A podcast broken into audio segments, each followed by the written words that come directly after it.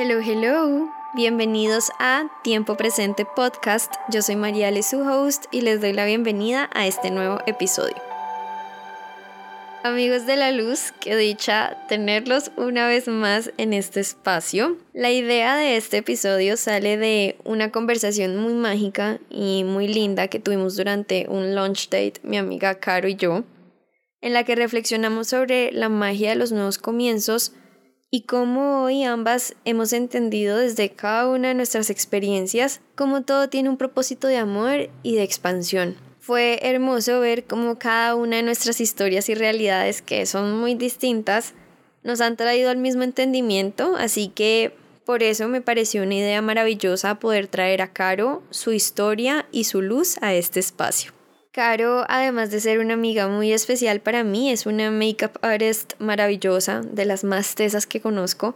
Si quieren conocer más de ella y de su trabajo, en Instagram y TikTok la encuentran como arroba carolinafgmakeup. Empecemos.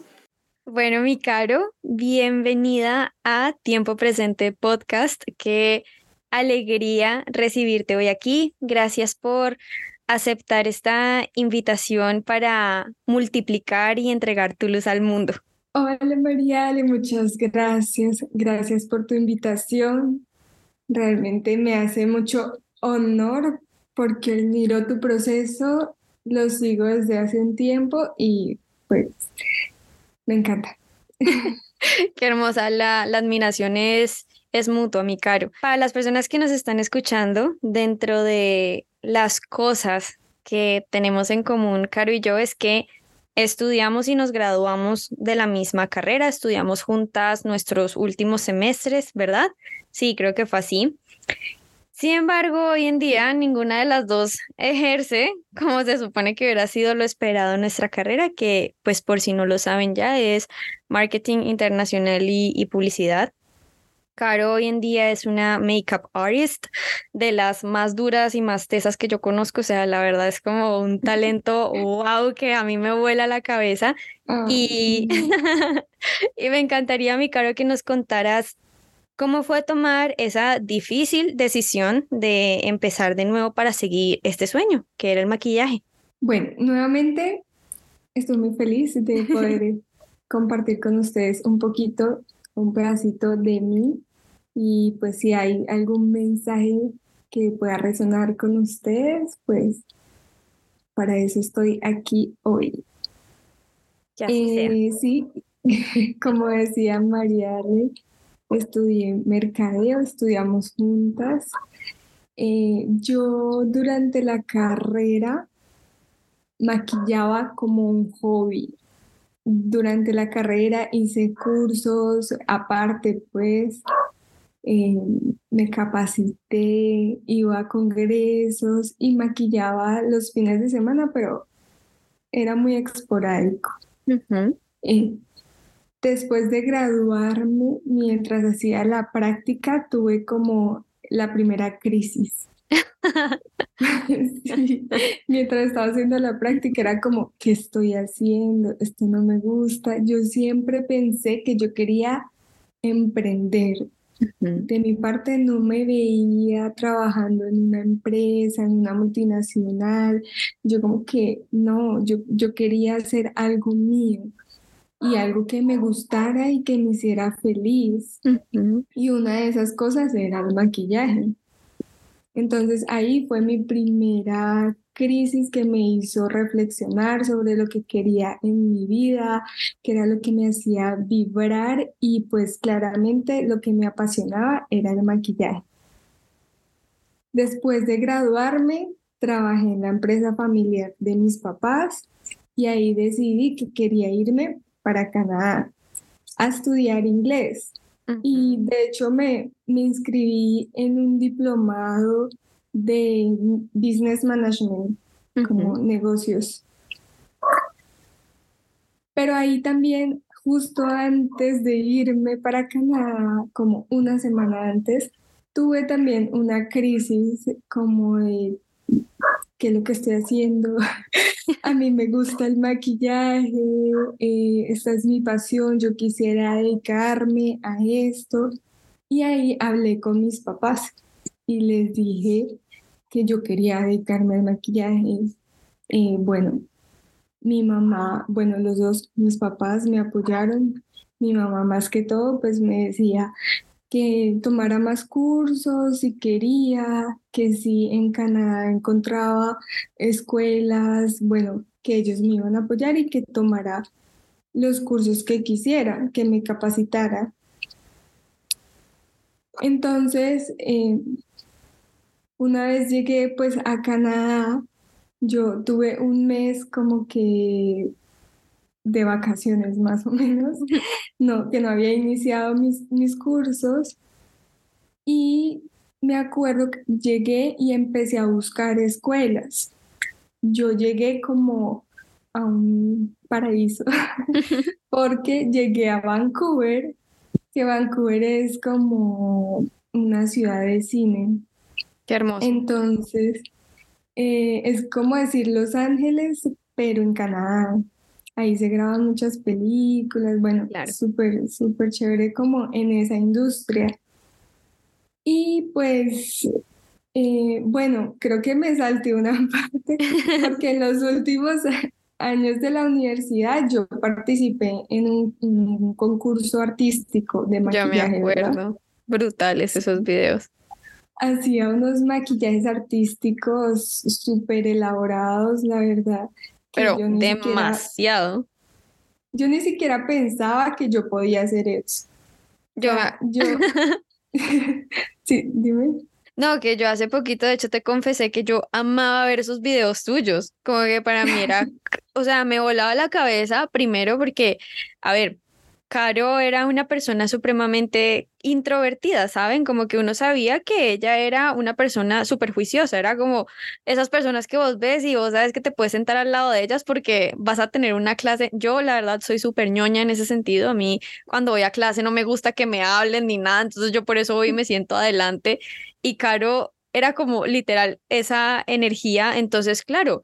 Luego ver que de la nada era como estaba esta mujer en YouTube participando en un concurso y se volvía como un alien en no sé cuánto tiempo, porque claro, el video era como de que 15, 30 minutos, pero pues cuántas horas te llevaba ese trabajo. A mí me volaba la cabeza, yo era, ¿what? O sea, como cuánto trabajo, cuánta dedicación, y para mí también era súper relajante, como ver el proceso, escuchar tu voz, porque pues si se están dando cuenta, Caro tiene una voz muy dulce, muy suave. Qué pena, tenía que hacer el paréntesis ahí, mi Caro. No, Gracias. Eh, bueno, todos esos maquillajes los hacía de forma empírica. O sea, yo veía videos, buscaba cómo hacer las cosas. De hecho, alcancé a hacer prótesis, pero todo era muy autodidacta. Entonces, cuando llegué a Canadá y me di cuenta que yo podría aprenderlo de forma profesional, maquillaje para cine, cómo hacer prótesis reales y cómo lo hacen para las películas, pues yo me emocioné mucho.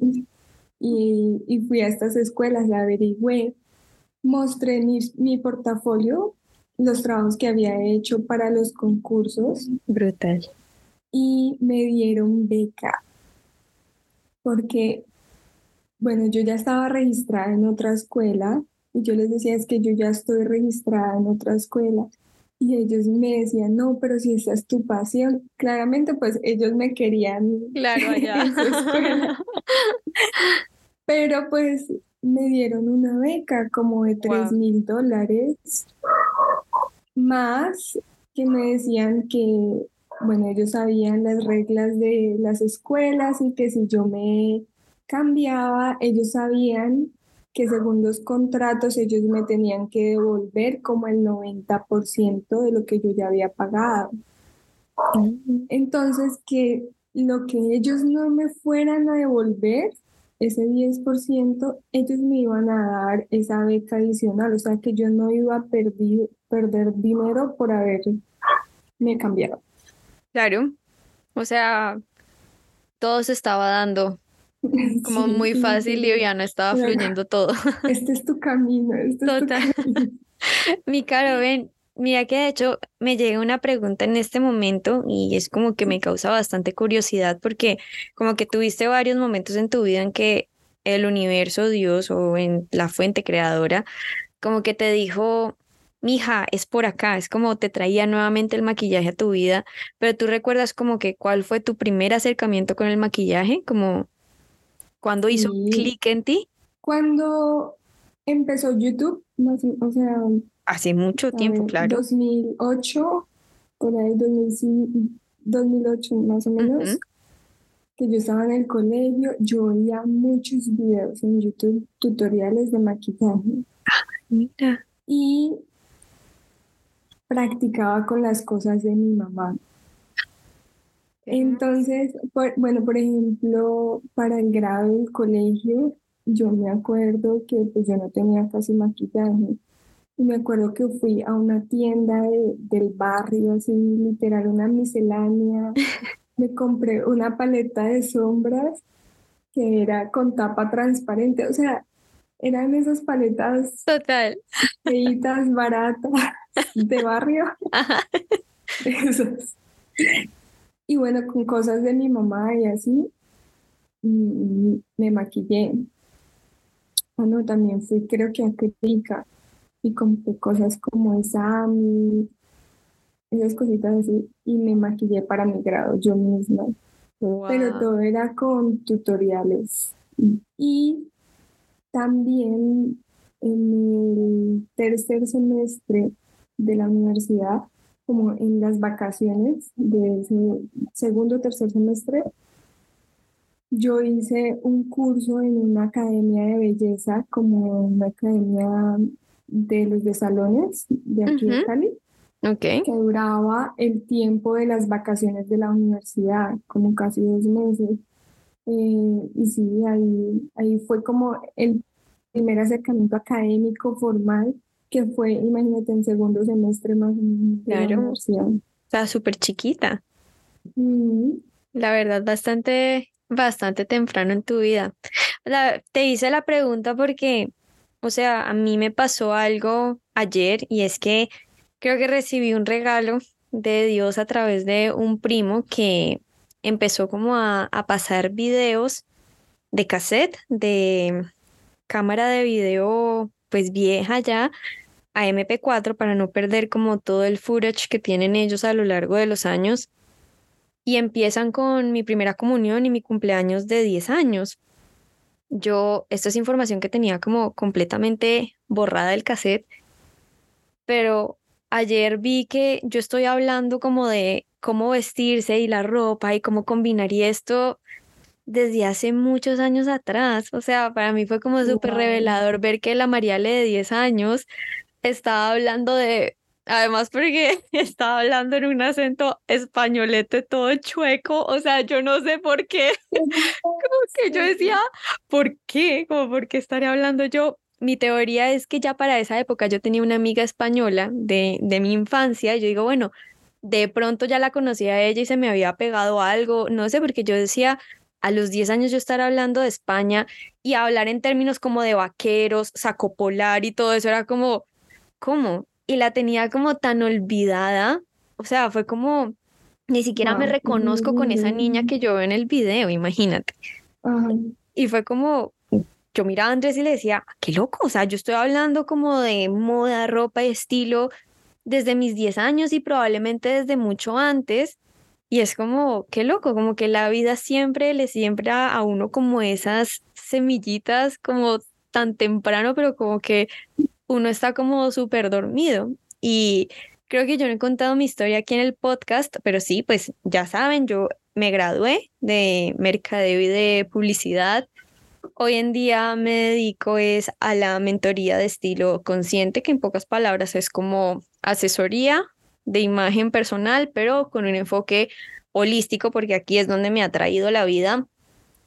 Y esta decisión como de no seguir el deber ser de la carrera de me gradúo, hago una maestría en, no sé, branding o negocios o algo así y entro a una empresa y hago carrera en la empresa y me vuelvo gerente y luego CEO, es como ese camino yo nunca lo vi como para mí, pero mira que, claro, a diferencia tuya, como que yo tampoco me veía como emprendedora. Y creo que por eso fue que me costó tanto en el proceso decir como, sí, es que yo no quiero trabajar para nadie más, yo quiero crear como lo mío y quiero servir como desde mi vocación, desde mi, desde mi pasión y por eso esta decisión la tomé hace apenas como dos años, que fue cuando le dije a mi papá, pues realmente yo no me quiero ir a estudiar a Italia o a París una maestría en, ya ni siquiera me acuerdo cómo era, pero era en Marangoni, en así fuera en el de Florencia, el de Milano, el de París, como que yo decía, me voy para allá, estudio algo con moda y, y pues sigo como lo que se supone que debería hacer. Y finalmente fue como, no, ni siquiera me gusta tanto, ni siquiera me llena, estoy haciendo esto como por complacer a otros, sino no tanto como a mí, para hacerme feliz a mí. Y tomé esta decisión de hacer como la certificación con Condenas College eh, a distancia, obviamente, porque estábamos como en pandemia en, en Madrid. Y yo en Colombia, ¿no? El college está en Madrid. Y finalmente dije, no, sí, es que esto es lo que quiero hacer y como que en ese momento sentí que la vida me empezó a sonreír de nuevo y como que en ese momento me pregunté, yo por qué, carajos, perdón, pensé que no podía volver a empezar a mi vida, como que en qué momento tomé la decisión que la carrera que había estudiado iba a definir todo mi futuro. Era como, yo no sé si te pasó a ti, Caro, pero yo me daba muchos golpes por haber escogido mercadeo. obviamente hoy lo agradezco, hoy lo agradezco porque aprendí muchísimo, conocí personas maravillosas, bueno, aquí esta es una muestra de ello, pero sabes como que durante mucho tiempo sí me di mucho palo porque yo decía, ah, yo hubiera estudiado mejor diseño de modas o comunicación social, siento que hubiera estado como mejor enfocada. Y luego entendí que no, simplemente tenía que ser parte de mi proceso, era aprendizaje que yo tenía que tener en la vida y que si yo decidía cambiar de carrera o buscar otro enfoque, pues como que nunca, nunca iba a ser como tarde. Y yo siento que la historia de Cabri, por eso fue que quise traerla hoy a este espacio, a que contara como su versión de la historia, porque para mí esta es una historia inspiradora, o sea, es como que el amor y la pasión de Caro por este mundo del maquillaje y del arte en general queda plasmado en su trabajo, no solo en el resultado, sino también en el proceso. Y pues lo digo porque he sido canvas de esta artista cuando nos reencontramos otra vez. Ella acababa de regresar de Canadá y recuerdo que ese día no había mucha claridad de por qué o para qué se estaban dando las cosas de esa manera. Incluso como que sentía un poco como de nostalgia y tristeza en, en tu voz. Sin embargo, recuerdo que también había mucha fe y mucha confianza de que todo tenía un propósito más grande, que se trataba de tiempo, de paciencia, y ese día tú me dijiste súper claro, yo quiero crear mi estudio de maquillaje. Ahí ya habías empezado a organizar algunas cositas y hoy en día es una realidad manifestada, así que pues sí quisiera que nos contaras cómo fue ese proceso de regresar a Colombia y cómo ha sido el camino hasta ahora. Sí, bueno, retomando un poquito lo que hablabas Dale. de emprender, bueno, eh, también como que de mi parte tenía el ejemplo de mis papás, que son mm. emprendedores y que ellos, de hecho, no estudiaron una carrera profesional y sino que también fue solo colegio, es más, mi papá no terminó el colegio. Entonces yo veía que estaba esa posibilidad de emprender y de ser tu propio jefe. Entonces, por eso como que me guiaba por ahí. Y también creo que por eso mis papás han sido tan como que flexibles con el tema y que todo es un conocimiento. Nuestra carrera también es demasiado versátil y la podemos aplicar en muchas cosas. Y todas las habilidades que uno desarrolla estudiando una carrera las puedes aplicar en tu vida y en cualquier proyecto que vayas a realizar. Entonces no es como que una pérdida o perdí mi tiempo o, o pues algo así, sino como que siempre puedes utilizarlo a tu favor y que siempre podemos empezar de nuevo. Es que uno a veces se encierra demasiado fácil y tan jóvenes que somos. O sea, Total. Nos queda una vida por delante, Dios quiera que así sea, uno nunca sabe, pero sí. Eh, realmente uno puede cambiar de opinión las veces que quiera. Total. Y, y pues sí, que tenemos una carrera muy versátil y que podemos combinarla con cualquier otra cosa.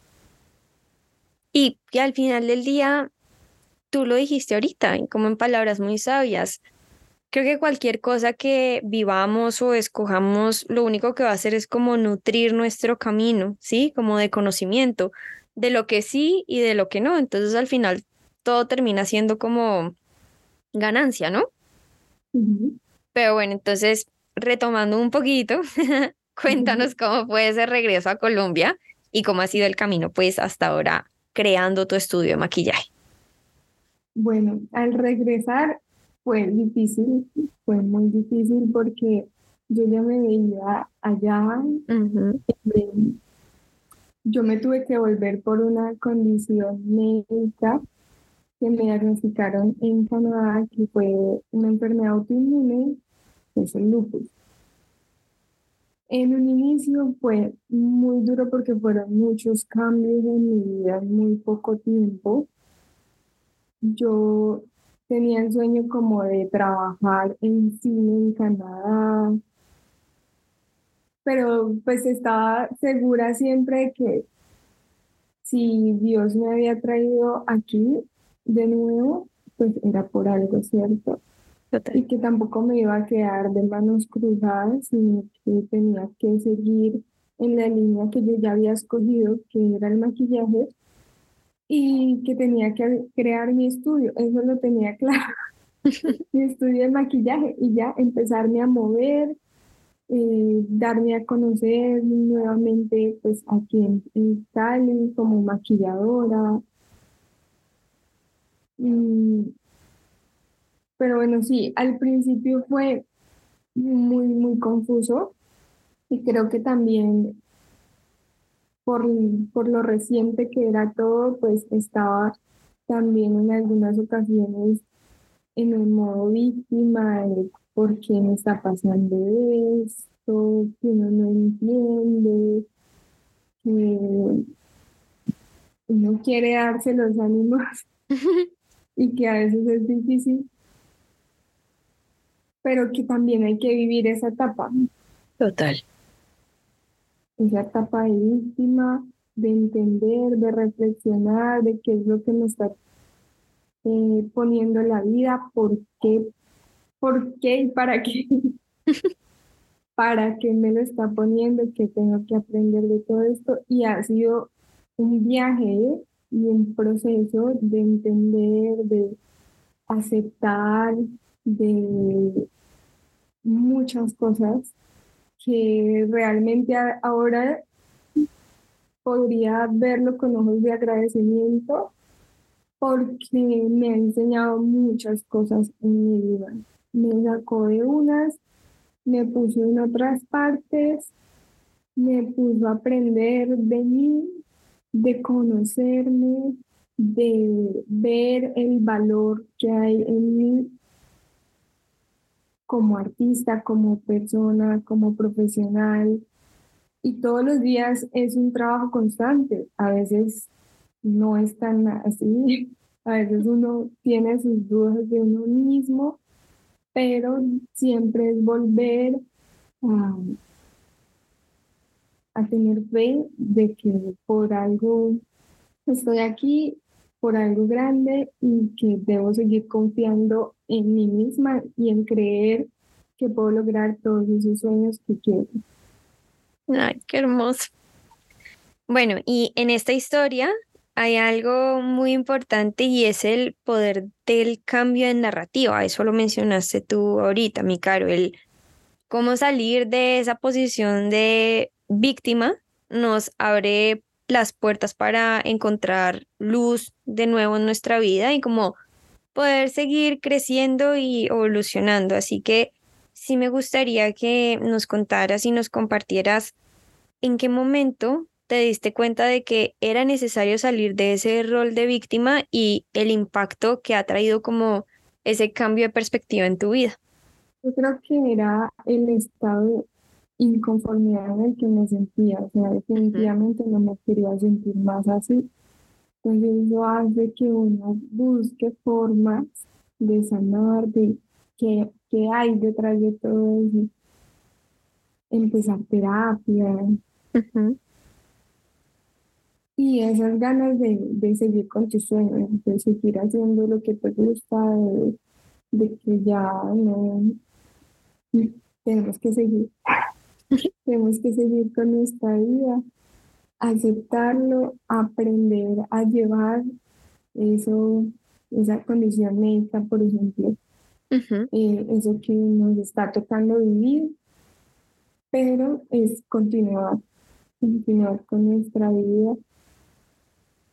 Pero también, como les digo, dejarse tener el duelo también. De ese duelo de, la enfermedad o bueno, de, de esa inconformidad también hay que vivirlo y sentirlo y luego sí seguir.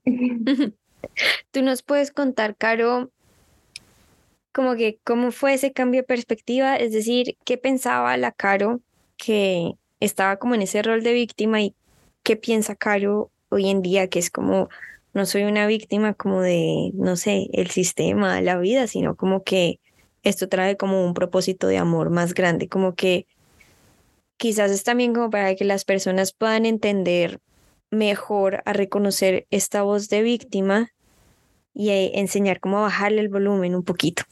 Bueno, creo que desde que me dieron la noticia, yo sabía que todo iba a estar bien. Yo tenía una mentalidad de que me iba a sanar, que, que iba a hacer cosas para aliviar, como por ejemplo apenas me diagnosticaron yo hice unos cambios en mi alimentación, yo veía que mi mamá estaba muy afectada en mi familia y yo les decía como tranquilos, o sea, yo estoy bien, pero también era una forma de mostrarme muy fuerte. Después sí tuve unos episodios de rabia, como de, ¿por qué? ¿Por qué está pasando esto?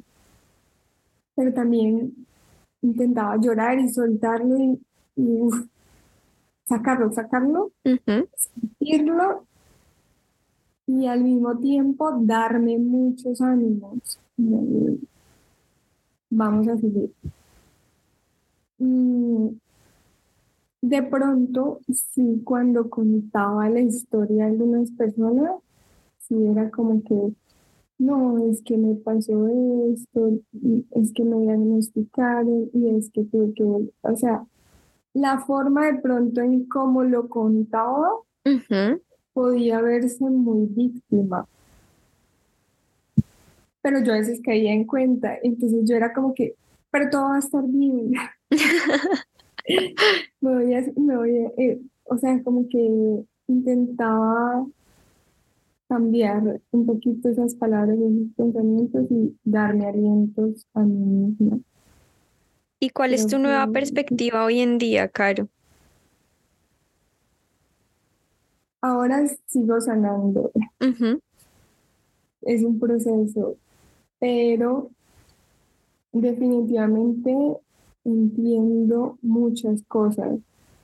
Como desde hace dos años he venido viviendo experiencias muy diferentes que me han hecho conocerme a mí misma, retarme y aprender, aprender de mí. Entonces, como que uno dice, ah, por esto era, por esto era, estoy segura que va muy bien.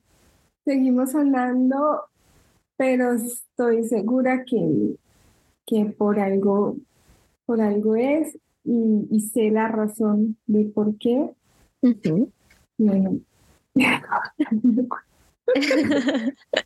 Gracias, Caro, como por como compartir este pedazo de, tu historia. Yo sé que no es fácil. Yo también pues tuve, tengo y tendré, supongo, como un duelo bastante grande en mi vida, que fue, no me gusta hablarlo como de pérdida, sino como más bien cuando el alma de mi mamá abandonó su cuerpo en esta experiencia terrenal, que eso fue como hace 10 años ya. Para mí inicialmente fue, fue bastante difícil y salir de ese rol de víctima aún más, porque claro, digamos que uno como hijo quizás no se imagina que los papás se vayan a ir tan rápido, ¿no? Como que uno asume ellos van a envejecer y van a estar un largo tiempo con nosotros. Entonces, claro, cuando a mis 18 años sucede eso, fue como, uy, espérate, ¿cómo así? ¿Qué? O sea, de verdad, de ahora en adelante, y víctima, obviamente, me toca seguir una vida sin mamá. Y durante muchos años yo sí me sentí como víctima de no sé qué. O sea, es que ni siquiera era como que yo le echara la culpa a algo a alguien, sino como que en ese momento decidí concluir que yo no había venido a esta vida a ser feliz. Y en el momento como más bajo y más oscuro en mi vida, pues llegué a pensar como que lo quizás lo peor, podría decirse, era que ya no tenía sentido vivir. Y sé que fue como una serie de pensamientos que se desencadenaron a raíz de eso, del primero se va mi mamá, luego mi abuelo, luego mi otra abuela. O sea, fueron como tan seguidos y como que se me iban acumulando los duelos. Yo en su momento no lo hice en terapia esta semana. Me planteé la posibilidad de que quizás ni siquiera como lo he hecho, como que apenas estoy empezando a hacer un duelo por eso. Y pues es lindo porque es como que en este momento de mi vida es cuando efectivamente he empezado a ver como, como sanación. Pero me di cuenta que para empezar a sanar era necesario primero perdonar a mi mamá por haberse ido, que por más loco que suene, así era. O sea, era como que yo sentía que tenía que perdonarla por haberse ido porque de alguna forma se sentía algo de abandono, no como que fuera su culpa, su decisión, no, pero así era. Y perdonarme a mí también como por haber querido ser tan fuerte todos estos años, porque cuando me acuerdo mm, en el velorio, en el entierro de mi mamá, muchas personas se acercaron a mí y me dijeron, ahora tú eres la mujer de la casa y tú tienes que ser fuerte por tu papá y por tu hermano. Y era como... La responsabilidad que te pusieron. Me pusieron y yo decía, ¿por qué me dicen todo esto a mí? ¿Por qué no le están diciendo a Gerardito, ahora tú tienes que cuidar de tu hermana? Y no sé, o a mi papá, como que, y es más, ni siquiera sé qué les dijeron a ellos, pero era algo que me seguían y me seguían diciendo a mí. Yo decía, miércoles, entonces, claro, creo que me puse una armadura, intenté sostenerme. La carga. Impresionante. Terminé en cuidados intensivos con una meningitis o sea, fue como, ay, Dios mío, es que si yo les contara toda mi historia aquí, bueno, pero creo que poco a poco se las iré contando, pero sí, este episodio de mi vida fue bastante difícil y durante muchos años, claro, yo decía, pobrecita yo, no tengo mamá, pensaba mucho como en esos momentos de mi vida que iban a ser importantes en los que iba a faltar como mi mamá. Y no quería salir de allí, entonces cada vez me iba hundiendo y me iba hundiendo más, entonces empezaba a ver enemigos por fuera y la culpa es del otro y la culpa es del gobierno y empecé como a llenarme de tanta rabia, rabia y era eso, yo sentía como mucha rabia, mucho enojo, impotencia con la vida y claro, no entendía que todo el desastre que yo estaba viendo afuera era el desastre que yo tenía por dentro. O sea, fue como, para mí eso fue como súper revelador y cuando a mí me dijeron es como que, es que esta es la voz de tu víctima, por decir así, la que cree que este mundo es como oscuro y que ella vino a ser miserable y triste y que sus sueños no están disponibles para ella. Todo eso, la... esa voz ni siquiera estuvo real. Esa es la voz de un ego que has decidido como construir. Es una identidad que construiste desde el, obviamente desde el dolor, desde la ignorancia, yo sabía que dando lástima, hagamos de cuenta como que podía llamar la atención. Entonces, imagínate, es como que estaba buscando desde la lástima el amor y era como, no, como que eso tampoco puede ser así. Y claro, han pasado 10 años y hoy ya veo mucho más claro cómo sucedió todo y les adelanto, tengo un episodio planeado para hablar sobre este tema del duelo, también es con invitada, así que espérenlo pronto porque ya está como in the making también, porque y los duelos en la vida no son solo duelos de perdí a mi mamá, a mi papá, a mi mejor amigo, a mi perro, hay, hay, muchos tipos de, de, duelos y creo que es... Por ejemplo, en mi caso, de la enfermedad, ahí tuve que vivir un duelo, duelos de rupturas amorosas, también una ruptura amorosa reciente. Em, cambios de, de, ciudad, cambios de trabajo. Total. Sí, aunque no lo... Total, como que aunque no lo crean, como que en muchas circunstancias de nuestras vidas tenemos que atravesar duelos y Caro decía algo súper valioso ahora y era como, eso tenemos que aprender cómo atravesarlo, no evitarlo, sino cómo hacer esa catarsis. Nos han enseñado mucho a temerle como a nuestra sombra, a la oscuridad, cuando en realidad debemos abrazarla porque gracias a esa oscuridad, gracias a esas sombras que nosotros podemos conocer nuestra luz, nosotros podemos como verla. Este fin de semana, de hecho, estuve en un taller sobre integrar la sombra y la verdad fue hermoso como poder integrar toda esta información, ver los resultados tangibles que he tenido en mi vida al como abrazar estos momentos, aceptarlos, porque es que yo creo que esa es la palabra, la aceptación. Es como, listo, esto fue, esto pasó, pero yo sigo, yo continúo, me reinvento, empiezo de nuevo. Es reconocer que esta dualidad nos va a acompañar a lo largo de esta experiencia terrenal, porque es que nosotros, el día que ya seamos seres iluminados, abandonamos este planeta Tierra y que esa sombra no es nuestra enemiga, porque no se trata como de una batalla, de una pelea. Enfrentarnos a la incomodidad. Total. Que nos genera esa sombra. El ahora más, mi caro, que me encanta eso. ¿Cómo? El ahora más que me encanta eso, sigue. Es enfrentar esa incomodidad, eso que nos está molestando, porque es ahí donde tenemos que sanar. E, eso es lo que nos está mostrando esa herida que tenemos. Total. Y poderla sanar, poderla transmutar a través de nuestras emociones y de analizar más de dónde viene. De dónde viene esa sombra, viene de una herida, viene de, de qué viene.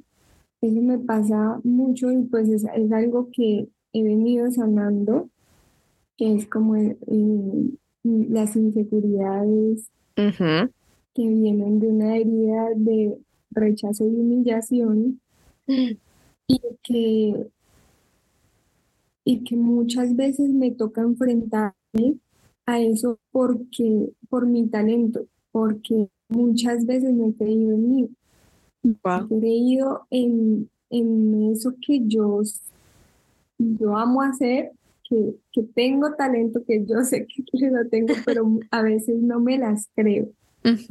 Entonces, mm, vienen esos miedos, vienen esas inseguridades, esa sombra, esa incomodidad, eso, ¿será que, que la gente sí le va a gustar? Esa es otra cosa.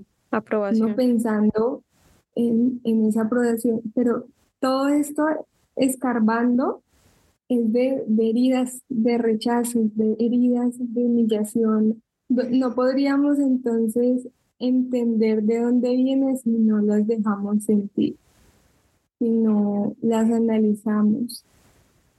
Y bueno, ese es, es como abrazar ese asunto. Total, porque es como lo que les decía ahora, La sombra no es nuestra enemiga, antes yo creo que es como nuestra mejor amiga, es esa oportunidad perfecta de ver más luz en nuestra vida. Y miren que cómo es la alineación de la vida tan hermosa que justo ayer una amiga compartió un quote súper lindo en Stories que decía, quien juzga a la oscuridad está atrapado en el rol de víctima. Las estrellas nunca sintieron odio hacia la oscuridad. De hecho, es gracias a ellas que ellas brillan. Linda, ¿no? Una frase bastante poderosa. Así que hasta las mismas estrellas para brillar tan fuerte necesitan a esa como oscuridad detrás de.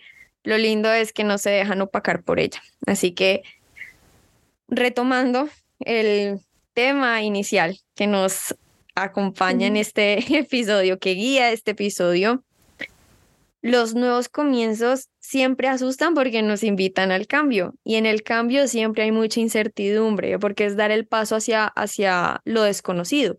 Pero a la misma vez, creo que lo lindo de todo esto es entender que en esa incertidumbre, en ese cambio, en ese nuevo paso que estamos dando en la vida, también hay mucha expansión. En la vida podemos reinventarnos cuantas veces sea necesario. O sea, Caro ya lo dijo bastantes veces, siempre podemos empezar de nuevo, no importa la edad, no importan las circunstancias, porque los límites están únicamente en nuestra cabeza. Sí, total. Eh, siempre podemos empezar de nuevo. Todos los días son un nuevo comienzo. Todos los días podemos hacer un pequeño cambio. A veces yo creo que nos dejamos envenenar por la culpa de decir, ah, es que yo no empecé antes, entonces ¿para qué mm. voy a empezar ahorita? es que no tengo las herramientas suficientes. Eh, siempre pensamos que no estamos totalmente preparados para, pero resulta que antes no lo hiciste porque sí, no tenías las herramientas tal vez, eh, pero las herramientas emocionales para coger fuerza y realizarlo. Pero si en este momento tienes ese pequeño impulso, tienes que ir por eso. Y que si piensas que mm, todavía no estás totalmente preparado, confiar en que en el camino se te van a ir dando las herramientas y poco a poco vas a poder desarrollar esas habilidades, pero que tiene que ser en el camino. A veces uno tiene metas muy, muy altas. Y sí, empezar. está bien. o sea, hay que soñar en grande. Total. Pero también entender que en el proceso es cuando vamos a ir desarrollando esas habilidades para lograr eso grande que queremos. Y que al final la meta la meta es disfrutar el proceso y el camino, porque es que uno a veces quiere lograr algo, algo, algo, y cuando lo logras, ya vas a querer hacer otra cosa más grande, más grande, más grande, pero el proceso que ha sido una tortura total para ti, entonces es ir eh, disfrutando de esos cambios y de esos procesos en el camino. Y que sí, pues estamos muy jóvenes. Por ejemplo, o sea, yo, yo he empezado a analizar como la vida de la gente y, y, a veces me doy cuenta que, que hay por ejemplo, a los 40 emprendiendo desde cero con algo y que les va bien y que a los 50 o no sé, en cualquier momento de su vida pueden empezar y cambiar de opinión y crear un nuevo producto y que sea exitoso. Pero es que uno a veces se engancha en que, en que ya va a cumplir 30, en que ya se le está cogiendo la tarde. Y no. Por ejemplo, también conocí una, una mujer que se separó, eh, ya tiene más de 60 años y consiguió nuevamente novio y el novio es una persona con la que estudiaron en el colegio. Ay, qué hermoso. Sí. Eso, me explotó la cabeza. Uno a veces se cinta en que tiene que ser una persona, en que ya esta es para toda la vida. Eh, y que no, y que no va a poder empezar de nuevo. Y sí, pues, siempre vamos a poder empezar de nuevo. Total, o sea, incluso a mí me gustaría como agregar, justamente ahorita que estabas hablando de eso, a veces queremos que las circunstancias sean como absolutamente como perfectas para dar un salto, para empezar, y se los digo porque les hablo desde mi propia experiencia. Yo desde hace rato quería decir, ya no quiero hacer más social media para otras marcas, ya quiero empezar a trabajar como en mi proyecto. Y es una decisión que yo quería tomar desde hace rato, pero apenas hasta este punto de mi vida fue que fui capaz de soltar y fue entender que si yo me ponía a esperar las circunstancias perfectas para ayudar este paso, nunca la hacía. O sea, nunca, nunca iba a tomar esta decisión. Y fue como que voy a saltar. Hay algo muy bonito que dice Isa, que es mi psicóloga, que es salta que la red aparece. Y es así, como que estoy saltando en este momento con tanta confianza y decir, hombre, pues voy a empezar a escribir un nuevo capítulo en mi vida. A veces es como que si escogiste esta carrera, eh, esa va a ser tu carrera para toda la vida. No te puedes replantear a tus 30 años que quieres estudiar otra cosa más.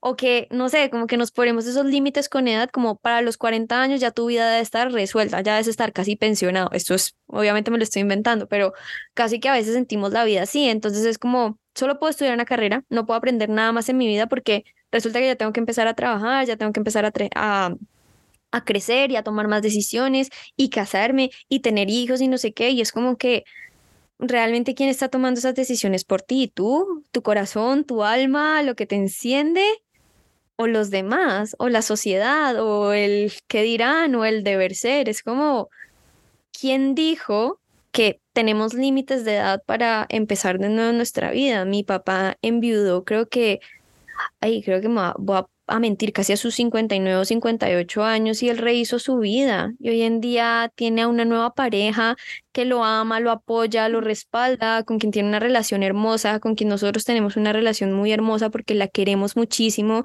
Y es como... ¿Quién dijo que porque él enviudar como a esta edad ya se iba a quedar solo para toda la vida? No, se podía volver a empezar y es como, tengo ese ejemplo como en mi vida de, siempre podemos empezar de cero y como está bien, o sea, es como que quién pone la vara para decir que yo estoy muy joven o muy vieja para emprender en este momento. Además, en estos días vimos... empezar de cero.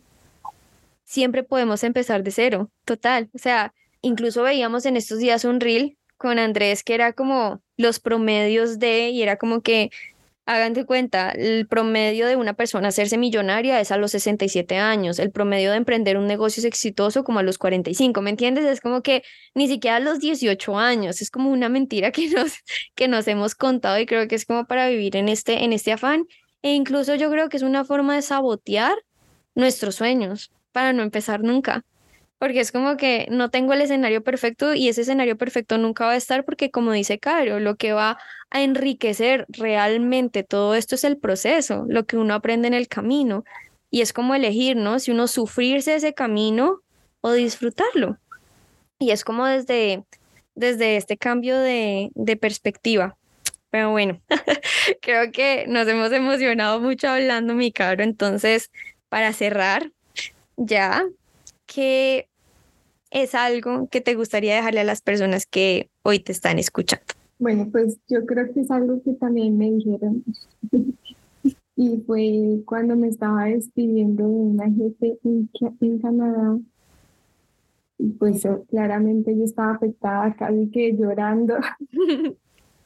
y ella me, me decía que su papá le decía siempre eso, puedes empezar de cero siempre. Hermoso. Siempre puedes cambiar de opinión. Si quieres cambiar de opinión, puedes cambiar. Si quieres volver aquí, puedes volver. Si quieres dejar de ser maquilladora y dedicarte a otra cosa, puedes hacerlo. Entonces, que no me preocupara por estos nuevos cambios que iba a vivir y, y que todo iba a estar bien. Entonces, eh, que aprovechemos nuestro presente y que no tengamos miedo a empezar de nuevo. Qué hermoso, mi caro, me encanta. Gracias por haber aceptado esta invitación. Ha sido un verdadero honor haber podido compartir contigo este espacio y entregar este mensaje tan bonito y tan poderoso a quienes nos están escuchando hoy. Ay, muchas gracias. Espero que hayan resonado con él y que se lleven algo bonito de aquí. Y mucha luz y amor para todos. Amén, que así sea. Gracias. And that's a wrap. Gracias infinitas si llegaron hasta aquí. Me siento muy feliz y muy honrada de poder entregar este espacio al servicio de ustedes y saber que cada día se siembran más y más semillas de luz en sus corazones. Les voy a ser honesta, para mí mis episodios favoritos del podcast son en los que tengo un invitado porque siento que la luz se multiplica y la energía se expande. Así que gracias a ustedes por hacer parte de este espacio tan mágico, por ser parte de esta comunidad. Un anuncio importante antes de despedirme ahora sí es que Ahora en redes sociales me encuentran como arroba marialeparedesm y arroba map.stylementor. Bye.